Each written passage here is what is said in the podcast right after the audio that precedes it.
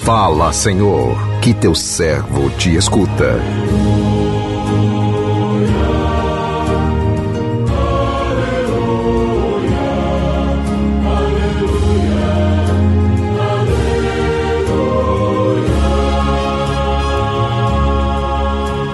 O Senhor esteja convosco, Ele está no meio de nós. Proclamação do Evangelho de Jesus Cristo, segundo Lucas, glória a vós, Senhor. Naquele tempo disse o Senhor: Ai de vós, porque construís os túmulos dos profetas, no entanto, foram vossos pais que os mataram. Com isso, Vós sois testemunhas e aprovais as obras de vossos pais, pois eles mataram os profetas e vós construís os túmulos. É por isso que a sabedoria de Deus afirmou: Eu lhes enviarei profetas e apóstolos, e eles matarão e perseguirão alguns deles, a fim de que se peçam contas a esta geração do sangue dos, de todos os profetas derramado desde a criação do mundo, desde o sangue de Abel até o sangue de Zacarias, que foi morto entre o altar e o santuário. Sim, eu vos digo, serão pedidas contas disso a esta geração. Ai de vós, mestres da lei, porque tomastes a chave da ciência. Vós mesmos não entrastes e ainda impedistes os que queriam entrar.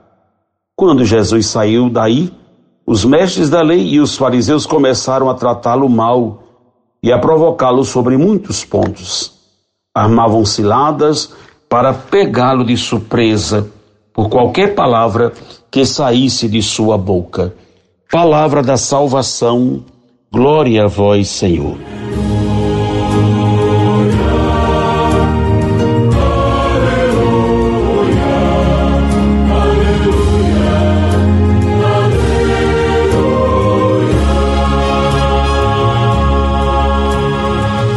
Meu irmão, minha irmã, ouvintes do programa Sim a Vida, numa sociedade que não despreza os verdadeiros valores, que estimula a valorização do, visu, do visual, muitos preocupados com a aparência, com o externo, deixam de cuidar do mais importante que é o seu interior.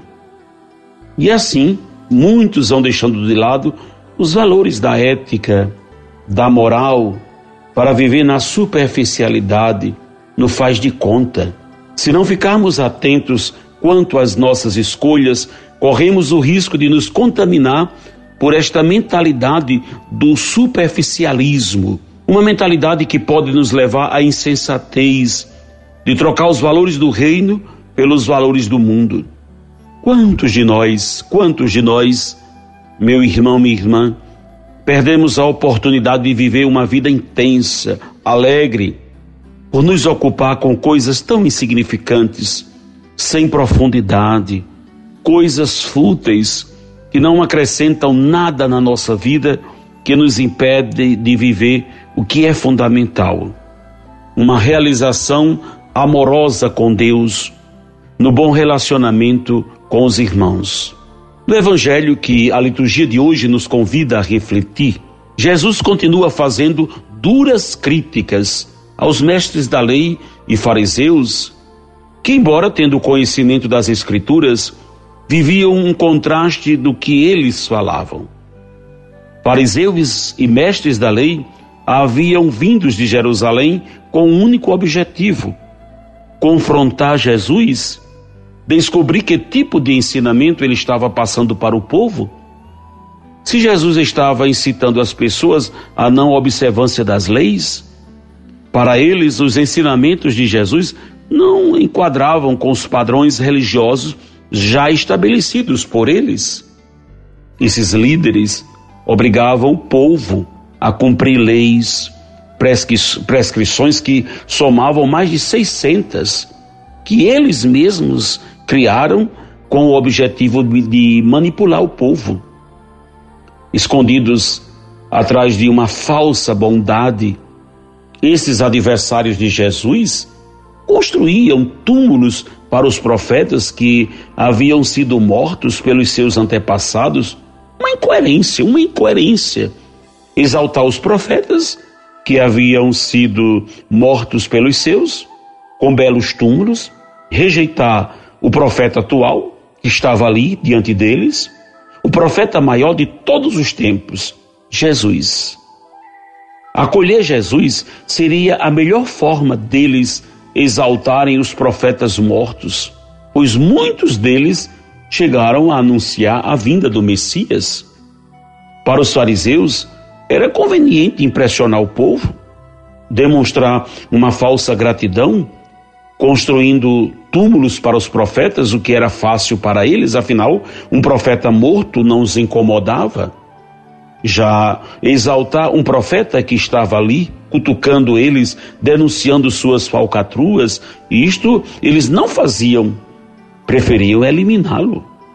Ai de vós, mestres da lei, porque tomastes a chave da ciência. Vós mesmos não entrastes e ainda impedistes os que queriam entrar. Explicando as Escrituras de forma teórica, de acordo com a conveniência deles, os mestres da lei impediam o povo de entender a palavra de Deus, os impossibilitando de viver segundo a vontade de Deus, de uma aproximação de filho com o Pai. Quando Jesus saiu daí, os mestres da lei e os fariseus começaram a tratá-lo mal.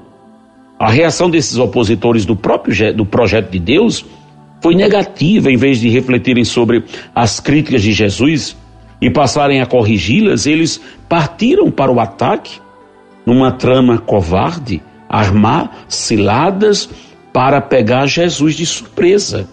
A hipocrisia, tão criticada por Jesus, é um mal terrível. Papa Francisco vai dizer que a hipocrisia é do demônio.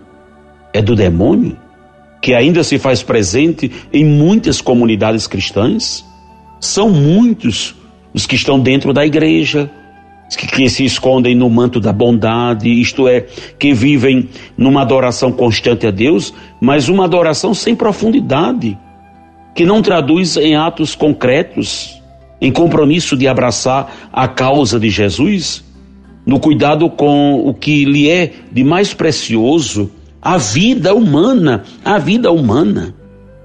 O texto nos leva a um questionamento a respeito da nossa fé e da nossa vivência religiosa. Existe coerência entre o que falamos e o que vivemos? Assim eu pergunto.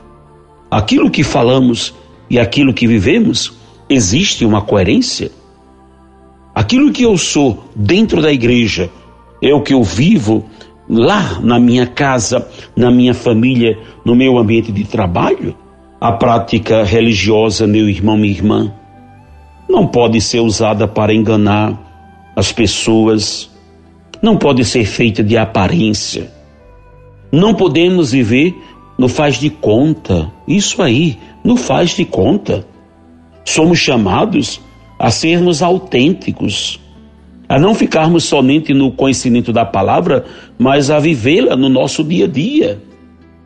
Precisamos retirar a trave dos nossos olhos, reconhecer as nossas imperfeições e procurar corrigi-las, para que Jesus nunca vá nos dizer: ai de vós, ai de vós ai de vós, que com os lábios diz Senhor, Senhor, mas que com o coração está tão longe de mim, do amor e na prática da verdade e da caridade para com os irmãos.